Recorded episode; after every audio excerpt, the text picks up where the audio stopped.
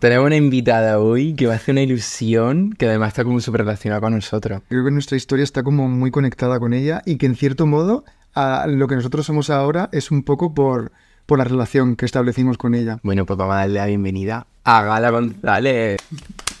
Hola Gala, muchas ¿Qué tal gracias. estáis? Muy contento de tenerte aquí. Bueno, y también, aparte es la primera vez que, que accedo a venir a un podcast, o sea que para mí esto también es un momento... Oye, Qué guay, qué guay, qué bien. Es verdad que es tu primer podcast. Es mi primer y el nuestro, ¿eh? También. En nuestro primer podcast. Estamos aquí. Lleváis un par de invitados, me refiero, que ya tenéis un poco más de...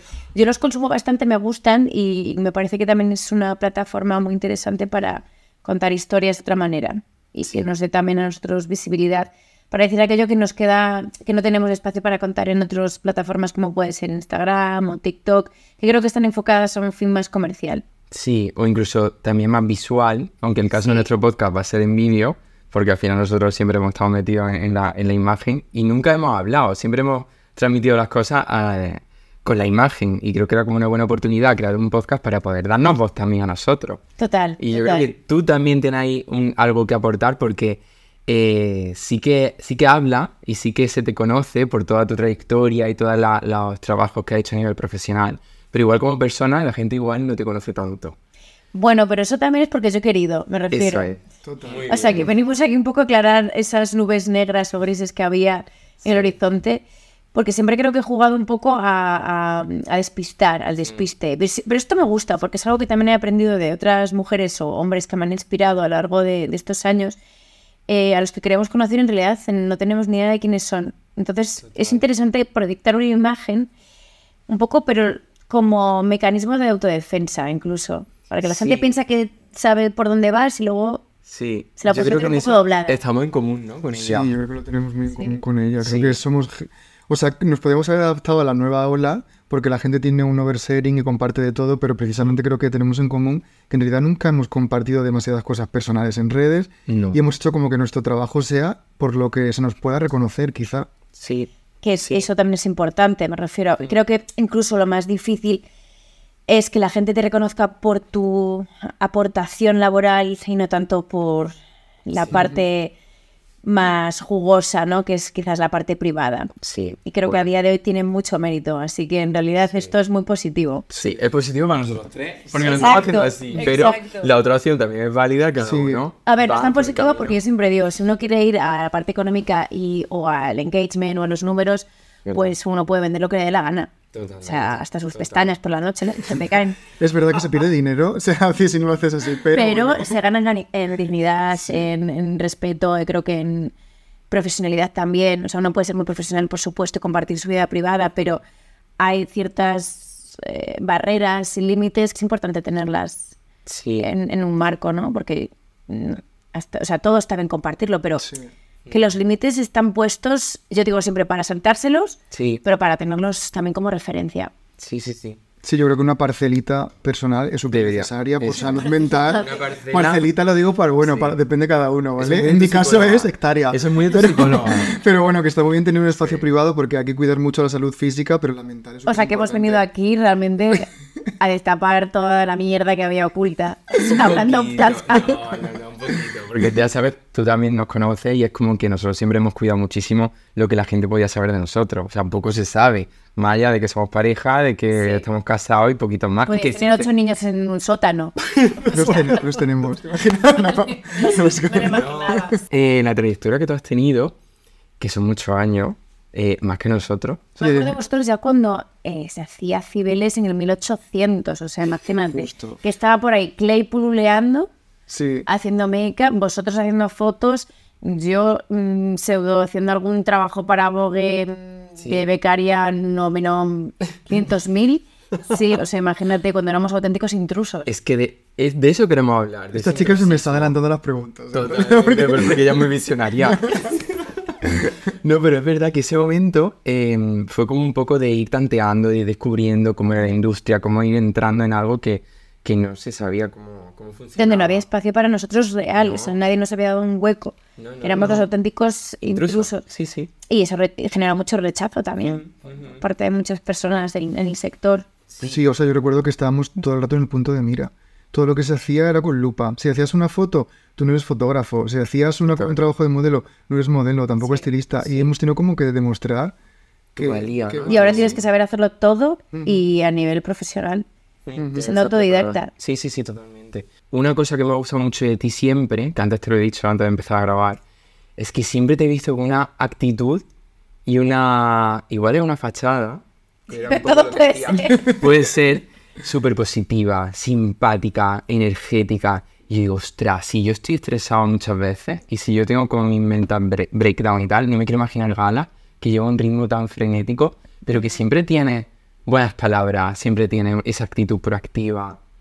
¿Cómo Oye, lo lleva Yo eso? creo que con eso se nace, ¿eh? me refiero. Y no me Es considero más un una rasgo. persona, sinceramente, no me considero una persona súper positiva. De hecho, si tuviese que hacer la comparativa ¿no? del vaso medio vacío, medio lleno, yo siempre diría, lo veo un poco más como Gaby, medio vacío, por el tema de la frustración o sentir el rechazo o la decepción, ¿no? Que siempre prefieres ya estar preparado para las malas noticias que para las buenas para que no exista esa, esa decepción.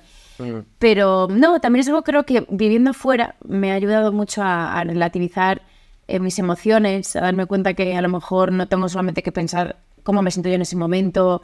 eh, y, y ser, y creo que la empatía también juega un rol bastante importante. Creo que las personas empáticas pueden entender el entorno en el que trabajan, en el que se ¿Eres enfrentan. Creo que demasiado.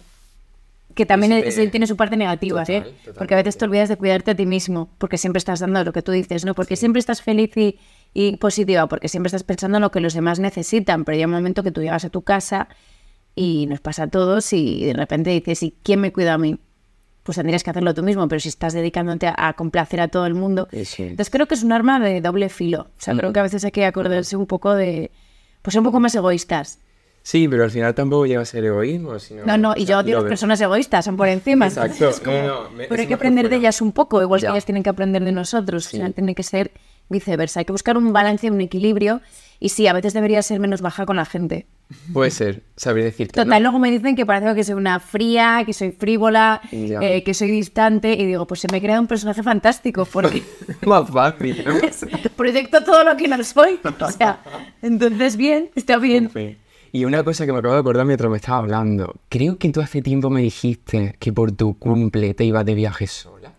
¿O lo has hecho Me, alguna vez? me iba de viaje sola muchas veces. ¿Por qué? ¿Para encontrar precisamente esa tranquilidad y paz mental o...? Bueno, porque también cuando uno está solo y viaja solo, te encuentras en situaciones y sobre todo de mochila, cuando le quitas toda la parte Eso fue lo que me contaste. Sí, le quitas toda la parte de... mm, Puedes proyectar y ser quien quieras ser. Entonces de repente te encuentras en situaciones con gente que a lo mejor pues no estarías, no te encontrarías en tu día a día porque trabajan en otra cosa o porque simplemente pues eh, llevan un tipo de vida diferente.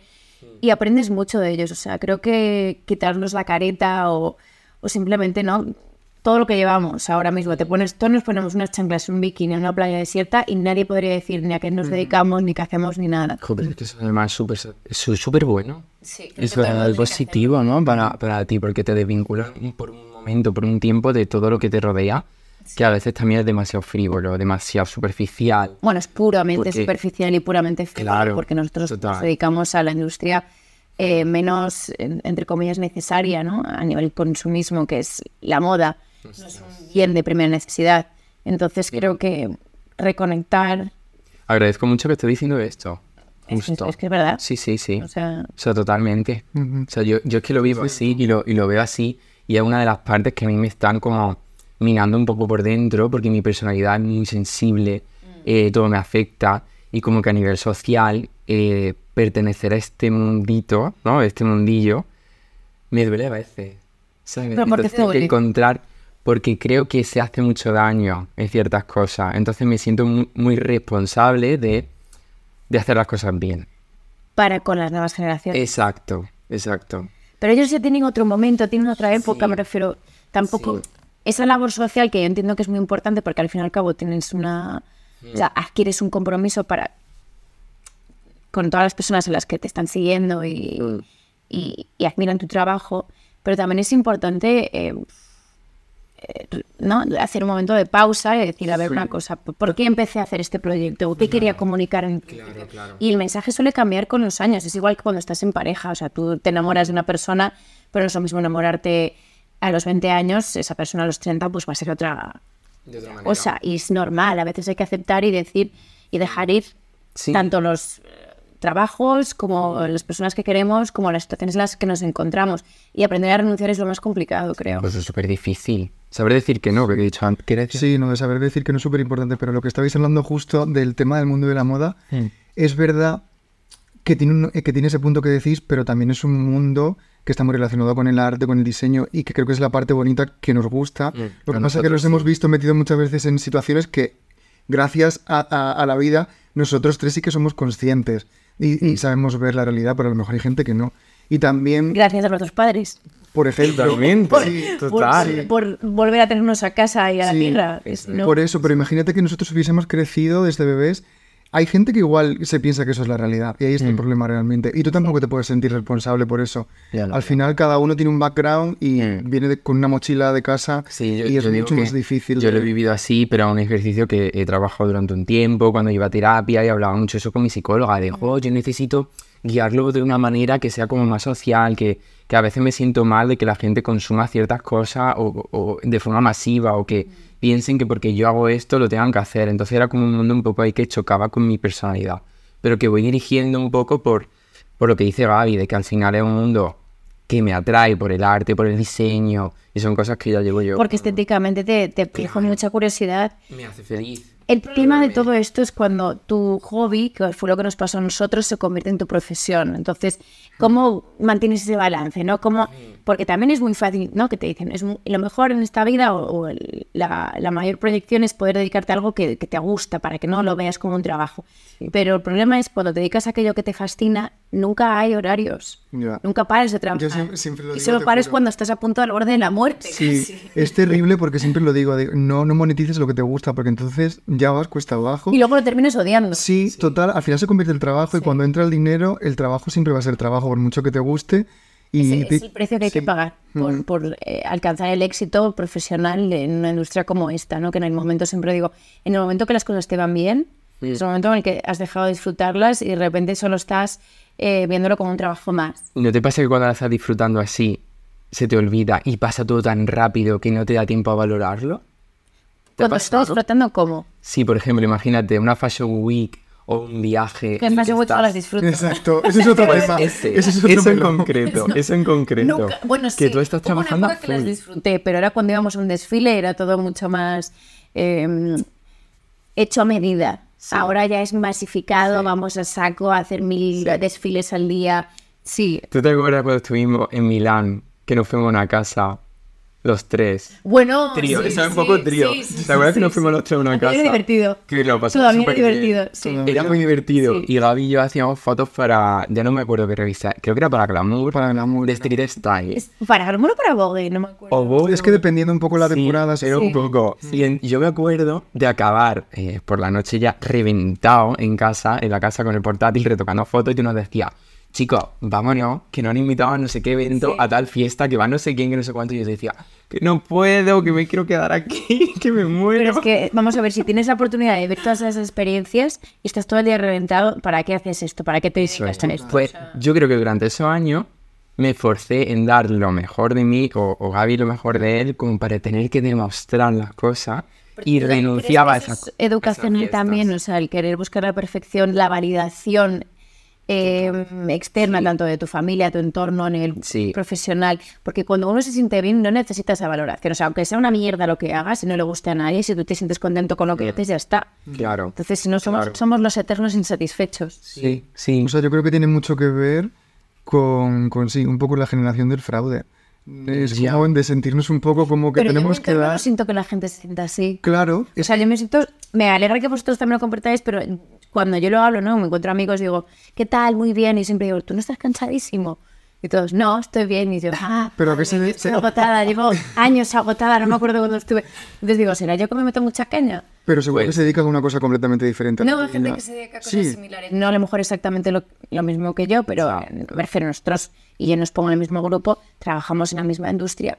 No, creo que es gente que simplemente se no es que se esfuerce menos, esa no es la palabra, sino que se involucran menos porque son, tienen más presente su salud mental y no se permiten llegar hasta el agotamiento y, y un destroce eh, emocional y físico que nosotros, al que nosotros nos obligamos, porque nadie nos fuerza, me refiero, esto es una decisión. Entonces, claro, la- un poco el problema lo tenemos nosotros porque estamos forzándolo bastante. Yo creo que a mí lo que me pasaba también, todo relacionado siempre con inseguridad, que yo decía, si no hago esto, en realidad lo voy a hacer otro, y se van a olvidar de que FOMO. existo. eh, total. La definición de pero, FOMO. pero más que FOMO, que era como, no era miedo a perderme la experiencia, sino era miedo a que se olviden de que existo. Porque aquí al final nadie es imprescindible realmente, ¿sabes? Y era como... Pero todos somos únicos al fin y al cabo, y ahí es donde viene, pues podemos sacar el tema del engagement, del alcance, de quiénes son tus seguidores. Me refiero, creo que aquí al principio, cuando, volviendo a, a aquel punto en el que estabas hablando, ¿no? De el ser un, un intruso en la industria, nos veían como intrusos porque era una industria que estaba tan repartida, una tarta que estaba tan dada al dedillo, como cada uno tiene su lugar, y de repente esta situación digital ha hecho que haya espacio para todo el mundo, voz. Eh, y lo que me he dado cuenta es que en realidad nadie se va a olvidar de ti. Tú tienes tus seguidores, tú tienes eh, a la gente que te admira y, y que aprecia lo que haces, pero no tienes que gustarle a todo el mundo. No es una decepción, es entender que es como Lady Gaga, te puede gustar o te puede espantar. A mí personalmente no es de mi santa devoción, pero respeto. Vale, Oye, dos días, no segui- tendré dos días seguidos hablando de. Lady Gaga aquí, por favor. No. Radiante, verdad, verdad. verdad. Pues yo fui a la premiere de su película y me negué a entrar porque digo, es que me, me- me- o sea, como artista la respeto, pero no, Bueno, es que ese me gusto gusta para a nivel claro. musical, pero no quiere decir que yo no lo respete como artista, porque creo que es una auténtica eh, figura, o sea, Claro. eso no se lo va a quitar nadie. Pues lo mismo pasa con nosotros, no sé, te puede gustar más o menos un personaje, te puede gustar más o menos lo que hace y cómo lo hace, Mm. pero tú no le puedes quitar el mérito de que sea una buena comunicadora o que sea eh, Totalmente. un buen artista. Total. Y de- sobre eso, ¿tú crees que el, el término influencer, que es como más nuevo, que produce un poco de rechazo, ¿no? Sí. ¿No? Y como que se ha ido de, de dibujando un poco, ¿no? Sí, Yo lo veo como... A ver, yo... Y da pena, ¿no? Que, que produzca rechazo, porque por fin encontrábamos un término Sí. que nos podía. Pues que nunca hemos encontrado. Primero era blogger. Soy Sí, blogger. ahora es creador de contenido. Ahora, esa- eso es. Dentro de cinco meses es otra cosa. Pero Claro. siempre con notación negativa. O sea, es una palabra que, bueno, yo en cierto modo digo, vale, ok.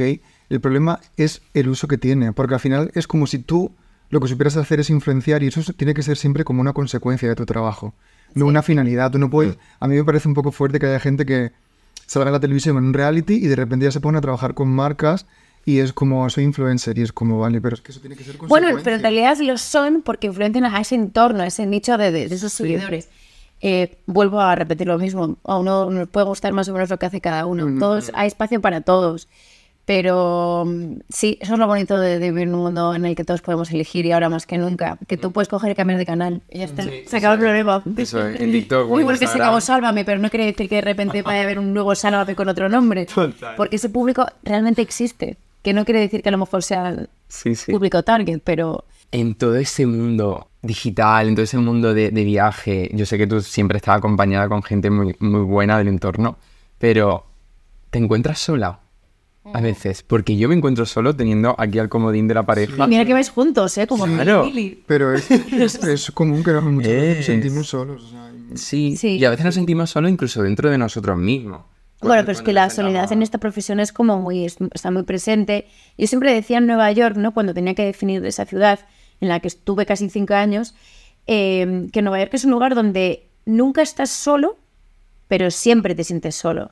Porque toda la gente que te rodea en realidad no son, no tienen nada que ver contigo y hablando en plata no les importas. Mm, Les importas una mierda. Ya, ¿no? ya. Eh, y creo que esta profesión es exactamente lo mismo. Y para mí siempre ha sido, siempre he enfocado mi carrera eh, de manera solitaria. Y de hecho, cuando he venido a, a vivir a Madrid, una de las cosas que más me llama la atención, eh, o quizás se me echo en cara, ¿no? Es ¿por qué no participas de otros eventos y tienes más amigas, influencers? Y yo, yo siempre Por estar en Madrid. Sí, claro. Y yo pienso, pues si llevo 17 años viviendo fuera de España y nadie me ha preguntado esto, porque para mí esto es una... Yo he decidido dedicarme a esto Claro. y, me- y mis amigos tienen diferentes profesiones. Alguno coincide que a lo mejor se dedica a lo mismo, pero no elijo a mis amigos en base a la profesión a la que se dedican y que han elegido. Mm. Entonces, eh, me refiero, yo siempre lo he visualizado como una carrera en solitario. O sea, esto es lo que me gusta hacer, esto es, eh, creo que es el futuro donde me veo y me siento cómoda, pero, pero lo, yo- lo hago yo porque quiero, independientemente. O sea, no voy a pedirle explicaciones a nadie ni, ni, ni necesito ese apoyo, me refiero. apoyo evidentemente se necesita de todo el mundo, pero es una carrera en solitario, 100%. Sí, sí. Sí, es que es lo que es. Lo que pasa que igual ha habido una confusión y nos ha costado mm, aprender a diferenciar, porque lo que tú decías antes, cuando haces de lo que te gusta de verdad tu trabajo, al final es, es muy difícil separar. Y la gente que se dedica a lo mismo que tú, tienes que pensar hasta qué punto son realmente amigos o hasta qué punto los separo de lo que yo Es estoy que haciendo. Cuando ha surgido este fenómeno, la gente de repente nos ha puesto todos en el mismo saco. Ya como te dedicas a esto, venga, todos a hacer lo mismo. Que somos personas independientes, que aunque nosotros nos conozcamos, no quiere decir que vamos a quedar todos los jueves para hacernos fotos. O sea, que, que ya lo hicimos en su época. Eso yo no sé. Ya no se hace, estoy, estoy totalmente fuera. Pero es verdad, me refiero, creo que esto es una carrera que la gente debería entender que es en solitario, que es personal, que es tan válido lo que hago yo como lo que hace una chica en TikTok, aunque sea únicamente, pues me lo invento, hacer vídeos, pero es que su contenido no es mejor o peor, es que es otro contenido y está hecho a su medida Sí. y al fin y al cabo los trabajos que ella pueda acceder o que él pueda querer hacer en su día a día, pues son diferentes y nunca hay que compararse. Por eso el estar solo está bien y de hecho estar solo es importante. Para no le reflexionar, tengas- ¿no? Y Bueno, para- para, para, darte para cuenta que naces y mueres solo. Entonces, en el momento que lo total. Y me desnudo. refiero, Gaby también desnudo, pero Gaby Pero, no se va a morir por ti. ¿sabes Bueno, por qué te digo? de amor, pero... No es fuerte. ¿Sabes por qué te digo lo de desnudo? No, no, no tiene ninguna connotación sexual, ¿eh? Ni mucho menos. Pero yo, eh, en terapia... ¿Te quieres, hablé- ¿Te quieres morir desnudo? No, no, es que así venimos y así nos vamos. Depende de la Al final situación. estamos aquí No, te vas, te, te hacen unos lucazos ahora para meterte en el sarcófago, morirse. Hay, persona- hay personas que se dedican a esto. No sé. No, pero joder, al final el cuerpo... Venimos aquí, ya está. Es que... No, esto- luego te vas, a, te vas a, a la piltra, iba a decir, te vas al asunto vestido con tus mejores ganas, valga la redundancia, y maquillado si quieres también. Esa es una nueva profesión, a lo mejor tenemos que cambiar. Me da un poco de... No, para mí, para mí no. Una profesión tranquilita y sin ruido, la verdad. Hombre, y siempre, y siempre hay negocio. siempre te sigue palmando. Eso y fotógrafo de boda creo que es un, es un buen, un buen Bueno, de boda no sé yo, está la cosa un poco tiesa, ¿no? No, la se- gente, se sigue, la casa. gente sigue casando. Sí, ¿no? Sí, sí, sí, un montón. Oye, nosotros hemos hecho fotos de boda alguna vez. Es verdad, ¿no? Sí. Y os habéis casado también. Dos veces, de hecho. En Las Vegas y aquí, o sea que mira. Por mí, por todos tus compañeros. Estás guapos con el mallet, ¿no? Mullet. Bueno, él está intentándolo. Estoy en proceso, ¿no? Desde que hemos ido a Australia, que allí todos los australianos iban con el bigote y, Ya. y el, y el pescado así. Son todos como pescadores que están buenísimos. Estaban buenísimos. Es, otra es otra total. especie. Aquello es, es, Mejorada. es otro rollo. Eran seres superiores. O sea, mira que yo había oído cosas, pero te juro, hasta que no lo vives. mm, Pues, dices, pues vete para el sur de, digo, para el norte de Europa. ¿no? Ya, también, también. Eso lo sabemos. Ámsterdam, De todo de Estocolmo. Amsterdam para arriba. Wow, ya para arriba. flipar, flipar. Oye, hablando ahora de Amsterdam para arriba, tú has estado en Londres, has estado en Nueva York, Está todo para arriba ahora. has estado para arriba y ahora de repente estás como en, en- en tu era España. ¿Qué, Sí. ¿Qué tal la vuelta y cómo ha sido empezar con, con tu marca, con Amlul? Que al final también has, has conectado mucho en el nombre con lo que hiciste en Fotolog en un principio.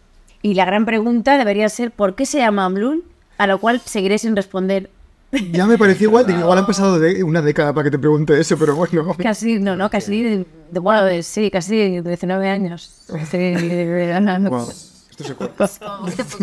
Mira, a mí me gusta hablar de la edad que tengo. Que ¿Ah, le- sí? A mí no.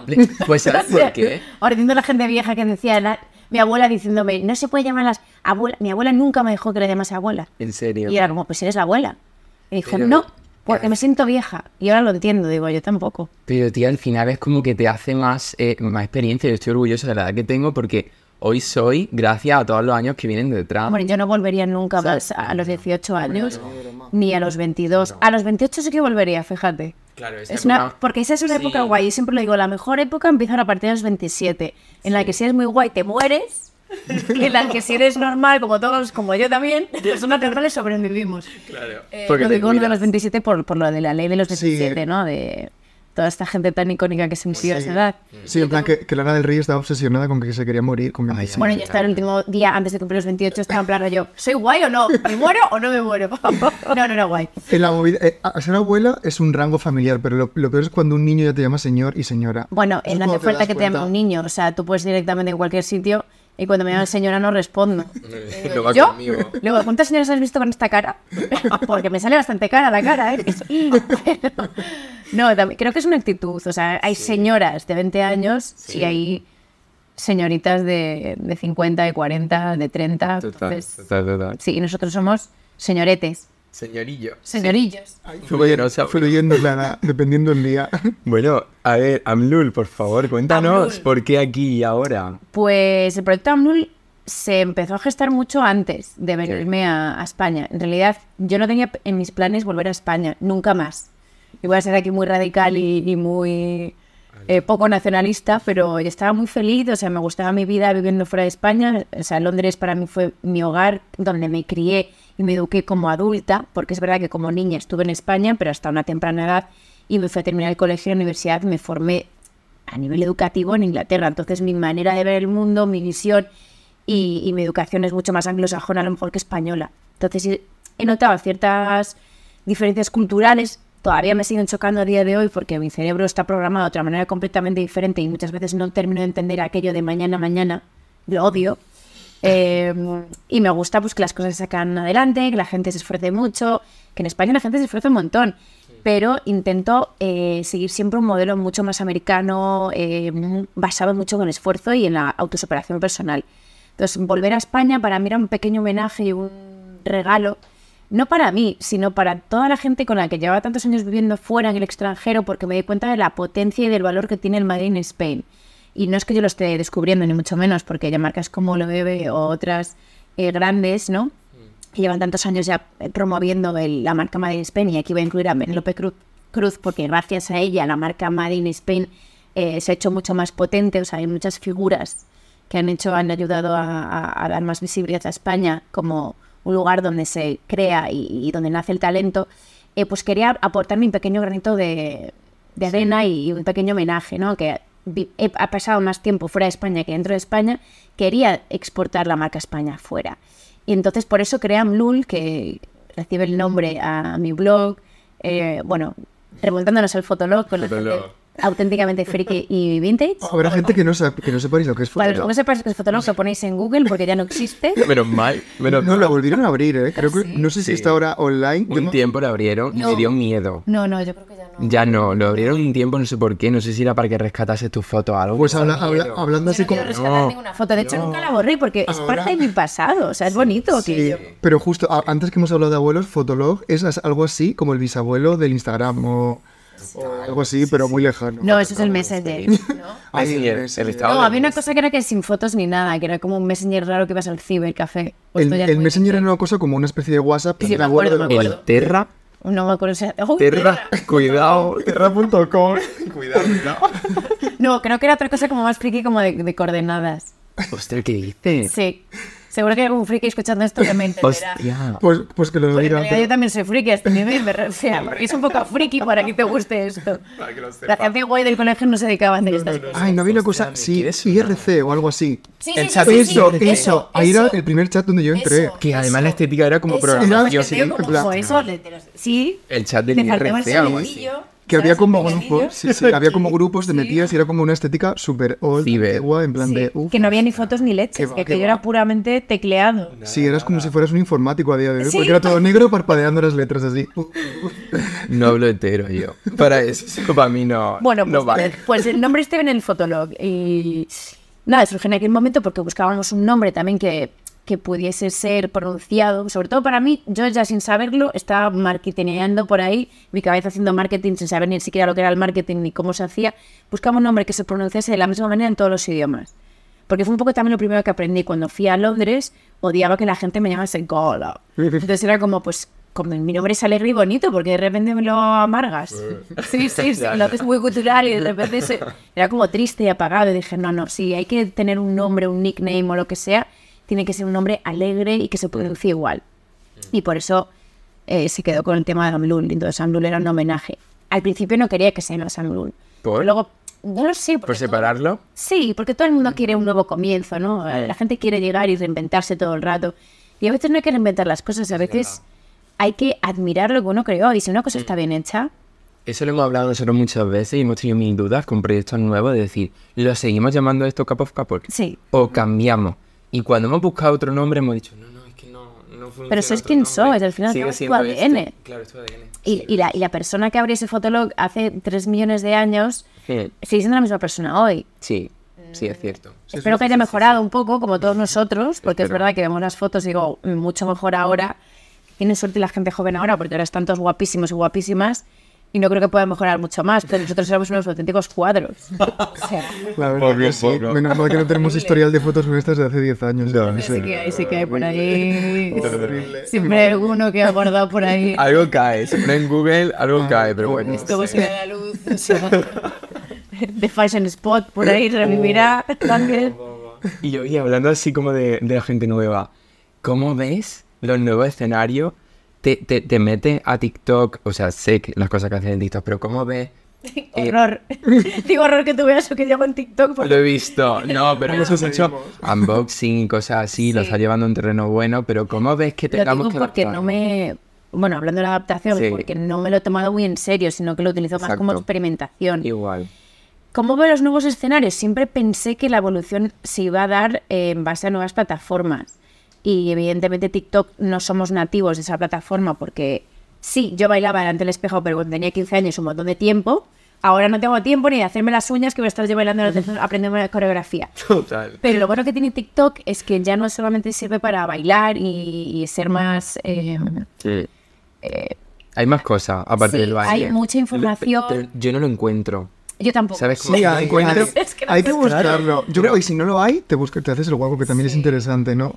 Siempre un poco Me da miedo cuenta... que cuando se comunican los mensajes, eh, la información es un poco como el teléfono estropeado. Me refiero, todo Mm. el mundo tiene su voz y su micrófono para hablar, que eso es maravilloso, pero hay que tener un filtro y saber de dónde viene y quién te está contando qué historia, porque si no aquello de, es que vi en TikTok un tío que nadie sabe quién es, o una tía que me contó una historia y qué tal, oye, ojo, es que no todo es válido, pero es que ni ahora ni nunca, o sea, hay que tener, los filtros están bien, con Mm. Y medida. es que voy viendo como que ahí no me encuentro representado o que parece que a mi generación no la representa. Los reels, los TikToks, todo esto como que Yo me que está por el- costando. ¿eh? Por el tiempo, me refiero. Cuando uno tiene, a partir de los 30 años, tienes menos tiempo también, eh, o tus prioridades cambian. Cambian. Exacto, sí, y está bien que cambien, me refiero. Estás más centrado en el mundo laboral, en Sí. desarrollarte más a nivel de hasta dónde llega tu potencial. Mm. También yo cuando tenía 20 años, mi prioridad no era llegar al desfile, sino llegar con unas buenas gafas y una cacho de resaca. Entonces, seamos honestos, tus prioridades cambian. Ahora voy totalmente fresca como una lechuguilla. No sé, pero yo creo que al final eh, estamos haciendo el intento de ir adaptándonos a, a esta nueva situación. Y también está bien decir, oye, pues que no me apetece adaptarme. Está bien. Yo estoy sucumbiendo, pero voy a mi ritmo. No me he puesto presión. Igual. No he intentado hacerlo cuando todo el mundo lo hizo, no he intentado tampoco hacerlo cuando la gente me dijo que tenía que Muy hacerlo. bien, muy bien. Pues a nivel management o Bien. en mi entorno, ¿no? Vas a hacer Sí. TikTok y ya, utilizas TikTok, y al principio fue como no, rotundamente. Sí. Y ahora lo voy a hacer a mi medida y Sí. no hay que obsesionarse tampoco por el engagement. Yo creo que es lo guay que te- nos podemos permitir y, y tú te puedes permitir hacerlo a tu ritmo Sí. y justo como has dicho para experimentar. Y así es como empezaste y es lo que te funcionó. Tampoco te puedes meter ahora en un tren que los pase, que ese tren va a un estilo que, a lo mejor tú no quieres ir. No hay que tener éxito constantemente Exacto. en todo. Ujú. Que es el éxito. Bueno, ahí tengo mucho que decir. Hay un muy buen libro que se lo recomiendo a todo el mundo que se llama Outliers. Eh, en castellano no sé cuál sería la... eh, Seguro que se llama de otra manera, porque nos encanta cambiarle los títulos a las cosas. De Malcolm Gladwell, que bueno, es un bestseller, todo el mundo debería leer este libro porque realmente explica la relación del éxito, ¿no? Vaya. Y no, tampoco os quiero hacer spoiler, así que espero que os lo compréis. No me llevo ningún tipo de comisión por esta recomendación. Pero fue una recomendación buena que me hicieron a mí en su día cuando tenía 21 años Vale. y me sirvió mucho para entender qué es el éxito y por qué se da. Y son varios factores, ¿no? Pues tanto el lugar adecuado, suerte, preparación, horas dedicadas, hasta influye el momento en el que has nacido. O sea, son, son tantas cosas. Sí. No porque tengas de todas esas, de toda esa receta un par de ingredientes quiere decir que lo vayas a obtener. Y todo lo que sube baja, además, me refiero. Uno tiene que entender que cuando alcanza el éxito no es lo alcanzas, te cruzas de brazos y lo disfrutas. Lo más complicado es llegar una vez que alcanzas el éxito, porque una vez que lo alcanzas tienes que mantenerlo. Entonces es como surfear una ola, es subirte en la tabla, es muy complicado, pero lo más complicado viene cuando te tienes que mantener en esa, en esa, sobre esa ola. Y esa ola sube y baja. O sea, va a haber mejores momentos, va a haber momentos en los que a lo mejor no estás eh, obteniendo tantos resultados como esperabas, pero es mantenerse la clave. Claro. Eso es lo, lo más difícil y creo que emocionalmente es lo más complicado de, Eso te iba a de decir. administrar. Emocionalmente lo más difícil de gestionar y de, de- aunque te esté manteniendo o no te esté manteniendo, de cómo estás tú analizando esa situación, cómo la estás viviendo, ¿no? Es que es muy subjetivo. Porque porque- Hay lo que no- para no ti es. Claro. O sea, creo que el éxito es muy poderoso, pero también tiene una parte muy tóxica. Y creo que es muy importante rodearse de un entorno de personas que siempre te ayuden a, a volver a poner los pies en la tierra Sí. y a recordarte que tu vida antes, pre, no me gusta llamarle éxito, no me gusta llamarle fama, me produce bastante rechazo la palabra fama o quien busca la fama como tal, sino la, el reconocimiento, Sí, el reconocer tu trabajo. el reconocimiento cambia según el, el ámbito y el entorno en el que te encuentras, en el estado, en el momento de tu vida. Entonces no hay que intentar conseguir ese reconocimiento constantemente. Ya. Es que Es un- encontrarlo sí. contigo mismo. Cre- Creo que hay una, una cosa que a nivel social está como muy errónea, que asocian mucho el éxito con, con el reconocimiento y con la fama, y es Sí, horrible. sí. Como No si fuera un fin eso y, y llegas ahí y ya lo Y tienes con el dinero también. Y con el dinero Con el también. dinero también. O sea, yo sí que he tenido un entorno familiar que mi familia es súper humilde. O sea, yo no soy mm, de un barrio de Córdoba, igual que tú, somos de familia humilde, que hemos conseguido cosas que jamás imaginábamos conseguir y que siempre nos han mantenido, como tú dices, con los pies en la tierra. Pero no tiene por qué. Hay gente que de repente pues, Sí. viene de un background más humilde y, y vuela. Y se le va Sí. y, y utiliza eso para machacar a los demás, además, ¿no? O sea, ese resentimiento de decir, como yo no lo tuve, pues quiero que los demás sufran lo que yo he sufrido. No. Y creo que eso es injusto. Igual que Sí. el que ha tenido la posibilidad de tener más eh, desde pequeño, no tiene por qué machacar a los demás diciendo, pues tú no te mereces eso y yo sí, porque ya lo tuve desde el principio. O sea, creo que lo importante es eh, tener, pues eso, la cabeza bien amueblada. Y ahí tienes suerte de tener un entorno familiar que te des apoyo y si no lo tienes, creo que tienes que buscarlo. Sí, sí, sí. Y también eh, a nivel social, no solamente lo- la familia, también los amigos. Yo he tenido comentarios de gente de mi entorno, no voy a decir porque, Tóxica. bueno, pero sí, he tenido gente tóxica que no han sabido analizar la situación que vivíamos en ciertos momentos, que lo veían como éxito. Es que lo más doloroso es cuando te das cuenta que tu red de apoyo es la que más te falla. Total. O sea, que realmente las primeras críticas, yo creo, y lo hablo también por experiencia propia, vienen de, entorno- de tu entorno más cercano. sí, Es lo que más jode, pero también creo que pasa en general eh, con los abusos de cualquier tipo. Sí. Que cuando hay que buscar a culpables, están mucho más cerca de lo que pensamos. sí, Creo que está muy asociado con madurar, que es un poco darte cuenta de que a lo mejor cosas que tú dabas por sentada, luego no lo son tanto, y, y eso es lo que te hace un poco formarte a ti la, eh, la cabeza y también crecer. Bueno, y que no hay que compararse. Es que el problema total. de, todos en general, que tendemos a compararnos, a comparar nuestra proyección con otra persona cercana o, alguien que se dedica a lo mismo. Y no- uno no puede compararse porque las decisiones que te llevan hasta donde tú estás en ese momento no tienen nada que ver con las decisiones que ha tomado otra persona. Aunque el resultado sea similar. Sí, pero no. Porque lo que le hace feliz a esa persona a lo mejor no te hace feliz a ti. O no estás dispuesto a, to- a Sí. pasar por esos aros, ¿no? sí. porque en mi entorno yo conozco mucha gente que para ellos es mucho más importante la fama y la repercusión, a lo mejor que la parte económica o la parte de, ser profesional o hacer las cosas bien. Entonces están dispuestos a hacer cualquier cosa para alcanzar ese nivel de fama, de popularidad. Y eso es algo que en lo que yo nunca me he sentido identificada. Estoy segura que vosotros tampoco. Pero eso sí, existe y hay que respetarlo. Es decir, es que esta persona es feliz así. Claro. Y a lo Sí, mejor sí, sí, sí. esa persona siente pena por mí y dice, "Es- ella se podía haber esforzado más para conseguir más cosas. Total. Y yo sí, pero yo no estoy dispuesta a pasar por el aro Sí. ni a ser mujer de. Yo quiero ser mi propia mujer. Claro, claro que yo, yo me veo ahí igual que tú, ¿eh? o sea, Mujer, exactamente estar- estarás súper harta de que te pregunten como mujer que si te vas a casar algún día, ¿no? Porque eso es como... Me, me gustaría, porque ya diseñé el vestido este cuando tenía 8 años, o sea que está más caducado que. O sea, en realidad te gustaría casarte para tener el vestido. Siempre, igual que hice la comunión, la confirmación y soy atea. Pero. Toma ya. Venga, me puedo casar con iglesia perfectamente, porque ya tengo Vale, todos bien. mis. Pero no, bueno, eso soy cero hipócrita. O sea, creo que para poder decir que algo no te gusta tienes que experimentarlo y probarlo. En el matrimonio creo, me gusta muchísimo. eh, y, y vengo de padres separados, o sea, y no me quita las ganas de casarme, me encanta. No me lo va a quitar nadie, a lo mejor tengo 100 años cuando eso suceda, Bueno, pero la fiesta la tendré. Todo Bien. estará por. y la sí, fiesta es lo mejor. Es lo La mejor. fiesta Te lo digo ya, te lo digo ya. o Yo me sea, casaría tres veces más solamente Por por, lo favor. Total, total, lo que pasa es que es un poco caro, ¿no? Tres veces. Eh, O sea, bueno, depende de cuánta gente invites. Claro, porque en Las claro. Vegas no vino nadie, pero estuvo muy bien. Bueno, vinieron dos amigos nada más. Pero que estaba bien, no fue o sea, tan que caro. Bueno, mi fue marido- caro. Sí, sí, sí. O sea que... Pues Pero- es súper divertido, ¿no? Pero luego aquí lo hicimos a modo íntimo, con 50 personas, también lo sabes, y era como mm, lo justo y necesario para pasarnos de No, yo creo que hay madre. que creer en las bodas. O sea, eso que no tengo amigos que me dicen, qué antigua eres, que si, las, si ya no está de moda tener hijos ni casarse. Digo yo, bueno, eso será para ti. A mí me parece que tener hijos es maravilloso y casarse también es maravilloso, igual Cada que no querer eso. Tiene su, su regla, tiene sus, no sé, su, su clave ahí. Que... Yo os pregunto a vosotros, si vosotros queréis hijos. Uh, la pregunta. No, no, yo no quiero. Hoy la pregunta.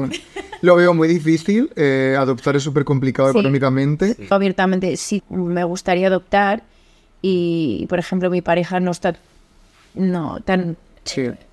por la labor y a mí me dio un poco pena porque dije esto puede causar conflicto en el futuro Se puede causarlo.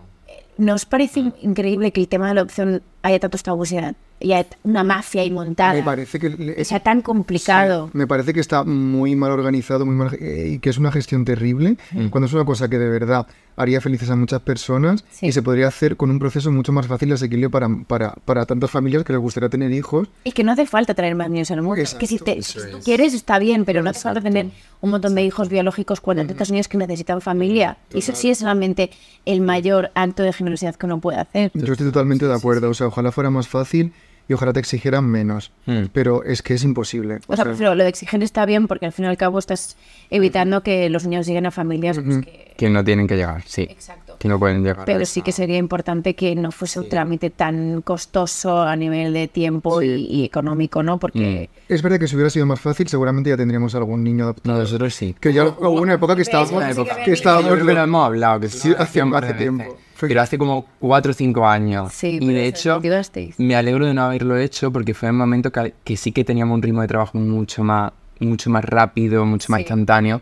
Y igual no lo hubiéramos podido llevar bien o no estaríamos aquí hoy de la misma Pero manera. no es así, sería diferente. Pero diferente. ahora la gente yo veo Pero que creo la que gente no. son como supermanes No momento. superwomas que la gente hace de todo y luego nos Sí. nos quejamos de estar reventados de no hacer, na- no hacer nada. Sí, pero lo entiendo lo que dices. Entiendo el- Que luego llegamos a casa, desconectamos y chao, pero Sí. creo que Mm. es otro momento, ¿no? Yo creo que te adaptas y, y puedes, y lo haces, porque todo lo que tú dices, todo el mundo lo hace. De repente tienes la típica amiga o pareja, típica pareja que te han tenido un hijo y han conseguido meterlo en su vida, y a ti te parece imposible. padre soltero, ¿no? A mí me frenan muchas cosas más. ¿eh? Su mundo de, de la autosuperación. Total. Digo, wow, su- el mayor respeto. Mira, lo único que te digo es que a nivel emocional ahora mismo no estoy preparado para eso. Sé que algún día puedo estarlo Pero y que tienes- tengo que tirar tienes para adelante oye... Por tu marido y por tu futuro. No, no, es que resulta que mi marido no, No, lo ahora soy yo el que estoy en el punto que no quiero. Ah, que tú eres Estoy, estoy- conservadora. es que estoy- ahora, ahora estoy en esa fase de mi vida en la que me parece Me imposible. parece bien también eso. Ahora me parece imposible meter un- un- Es que una personita que mi vida me lo estoy pasando muy bien también. y Yo digo, también. Creo que me lo estoy pasando, es una de las épocas que mejor me lo estoy pasando en mi vida y, y sería compatible seguro porque lo que me aportaría tener un hijo sería in- increíble. Pero estoy muy bien como estoy, la verdad. Y si me pudiese programar también diría, mira, es que ahora no me viene bien, dame 10 años más para quemar la, la máquina y ya cuando esté Ya. reventada de total, pues ahí ya sí. Pero eso no se elige, eso me parece también muy justo, Sí, ¿no? Sí, sí. Como Total. en el tema, en el caso de las mujeres, pero bueno, eso ya para otro podcast, que sí. haré yo y tal. Venga. mía. Y si lo dejaras todo, eh, todo Amlul, todo lo digital, ¿qué haría? Amlul no sé si quiero dejarlo, porque No, Amlul no, pero para mí es ponte en ese desahogo. escenario, en ese escenario, fuera la moda, se olvida la moda, ¿qué haría Bala? ¿Quieres decir si me caso con Brad Pitt?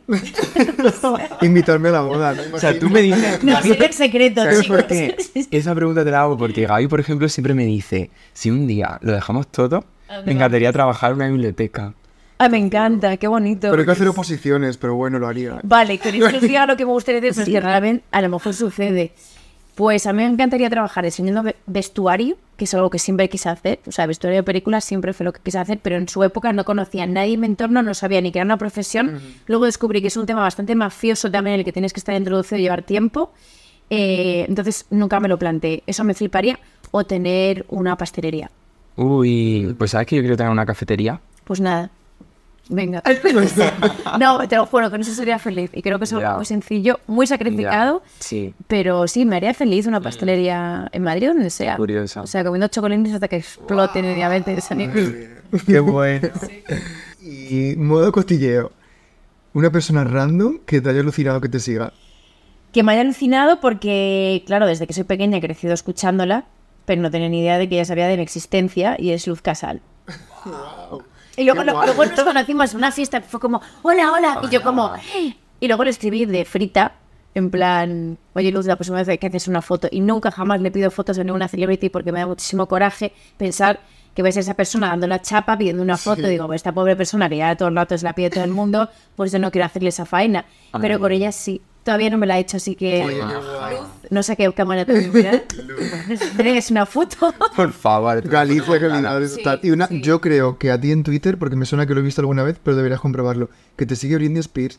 Me lo habéis dicho, pero Que me parece muy fuerte. ya me ha hecho un cachao follow. Tía, pero puedes poner, le puedes poner un privado si te sigue. O sea, Pero es que imagínate. sí que lo tengo abandonado en la vida. Pues muy fuerte que le puedas poner un privado a Britney. Ya, Ay, que- ¿se puede poner privado? Claro, Sí, si te... Claro, si os seguís. Es como, pum, match. Pero Ya está. cuando- a lo mejor estaba haciendo barridillo de que seguir follow. No lo sabemos, puede ser. Bueno, Puede ser. te queda pendiente que lo compruebes. Por favor, tío, míralo, míralo. Por favor, me encantaría que me siguiese Rihanna o A$AP Rocky. ¿La has mirado? Pues. No. No te... Revisa. Yo a A$AP Rocky sí que le he mirado, claramente. Muchas veces y no. La respuesta es no. Entre tantos seguidores alguien más random cae seguro, siempre seguro. Seguro. Bueno, pues vamos terminando y vamos a hacer tres preguntas. Esta es la parte divertida. yo creo. Vale. Nos la hemos pasado súper bien, ¿eh? La verdad que ha sido también, una conversación chulísima. Muy guay, hemos hablado de todo, ¿eh? Qué guay. A ver, dinos un trío soñado. Y tú puedes estar dentro del trío o fuera. Un trío soñado. A ver, el trío soñado sería eh, Michael Fassbender con Brad Pitt y conmigo, evidentemente. Si pensáis que hay otro señor más ahí, no, la maroma soy yo ahí metida. Pues muy bien, qué buen gusto, hija. Muy bien. Me ha gustado. Oye, Guapísimo. Vale, un popular opinion. Eh, el reggaetón no mola tanto. Darle una oportunidad al rap americano. ¿En Lo serio? juro. Vale, vale, Me he, he sido reconvertida. Eso sí, Bad Bunny, Dios. vale. Pero todo lo demás que no sea Bad Bunny. Bad Bunny Cuidado. siempre- Y el reggaetón también. O sea, o- en- acabo de descubrir que Bad Bunny habla inglés, porque todo el mundo decía que no sabía hablar inglés. Sabe perfectamente hablar inglés. Pero fue porque hace un par de años en unos premios le preguntaron y él lo, lo dijo Fatul. además sin, sin Pues problema. ahora de estar con Kendall vamos a aprender cinco hombre, minutos. claro. Pero Bad Bunny genial, el resto me cuesta. La escuela del amor es lo mejor que hay para aprender lo que queramos. O sea que... Y lo último es súper divertido en realidad. Sí, sección arte o harta. Te vamos a decir O harta. cinco Sí, conceptos harta. y tú eliges si te parece arte o si estás harta de eso. Venga. Voy. Eh, primero, Fotolog. Harta. Harta. Sí. Bueno, arte, ¿qué coño? Arte, Claro, ¿qué sí. O sea- Es verdad que me harta del asunto del fotolog, pero en realidad No. un cacho de arte. Ya es como tiene 20 años, pues ya es vintage. Ya está. Eso es Ya arte. está. Está genial. Ya podemos llevarlo a. Que sí, que sí. Ahora, de las canciones virales de TikTok. Artísimo. Artísimo. Ya, yo también. Yo también. Yo también. Que Bush esté de, de ahora de moda, o sea, perdona, fuerte. pero ¿qué, qué habéis, qué habéis descubierto? No era ni, ni de mi época, ya la conocía yo, o sea, no. Que te manden audios en WhatsApp. Eh, Tú lo- arte. tú lo Por ahora haces. arte, yo más Tú lo arte. haces. No, te te mandé un audio para invitarte, te mandé un audio, digo, después que lo diga. ¿Queréis que os dé un nuevo tip de gente, ya no sé ni qué generación es esa, pero como la más moderna de todos? La gente ya ni siquiera se habla, se mandan fotobomba. ¿Qué dices? Sí, es que yo no sabía el funcionamiento de esto, pero de repente te mandan una foto que la abres una vez y ya, como no lo Sí. pilles en el momento, se va a la mierda y nunca más vuelves a verlo. O sea que ya es como. Y escribe el texto No, no hay una palabra, solo es fotobomba. Entonces tú tienes que reinterpretar lo que dice aquello. Eso para tampoco viene actividad. con texto. ah, Tampoco viene con texto. Entonces es como. Sí. Es que no entiendo cómo se Interpreta tú ahí gente. lo que- Sí. Mi sobrino tiene 20 años y con su novia se comunican así. A través de. Telegram, sí, sí, sí. sí. Arte o harta de los percebes. Arte siempre, sí. Hombre, hombre. Ah. Hombre, La- mira, vas a las uñas respuesta. mejor. También. Hombre, son A ver, es que el otro está bueno, pero de repente un chutazo de yodo y me quedo tiesa. Vale. Y Y el último, arte o harta, me imagino las respuestas, pero la gente que aplaude en los aviones. Entre esos y los de las pañoletas de las bodas. Dios, eso o es un sea, melón, nos podemos mandar todos al mismo saco y prender fuego y dejarnos sin. O sea, Pero tú no te has visto, yo me he visto sea, haciéndolo yo también por un poco por no. empuje social y me he visto así. en de- Yo me he que- puesto con la mano y mirando a todo el mundo con cara de ¿qué hacéis? O sea, ¿por qué hacéis esto? No lo entiendo tampoco. No, no, entiendo. es que o sea, me parece Horroroso. una pero ca- es que- catetada. el Define cateto, un señor haciendo así con, la, con el esto. O sea, pues, man, no. Sí, todo mono y re- o ella se ve. O sea, no, me niego. Bueno, pues nada. O sea, como ella eso ver con una, con una katana cortando tu boda. brazos ahí. Ojalá te, mira, solamente te digo que ojalá te case, me Hashtag no invite, levantes la cuando me pañoleta. invite el día de tu 37. boda, lo voy a hacer, lo voy a empezar a No, maximarte por no va a haber- saco. no Va a dar quitar servilletas, no va a quitar servilletas. Va a haber de papel sí pequeñas, para que no pueda la gente hacer así. Oye, pues muchas gracias, ha sido un placer. Qué gusto. Qué A guay, vosotros. Qué guay. Qué guay. Espero que hayas No estado a gusto. Espero que hayas estado a gusto y nada. Jo, qué bien. Mil gracias. Que vaya muy bien en este podcast y que todo el mundo lo escuche porque creo que tenéis mucho que decir y que opinar.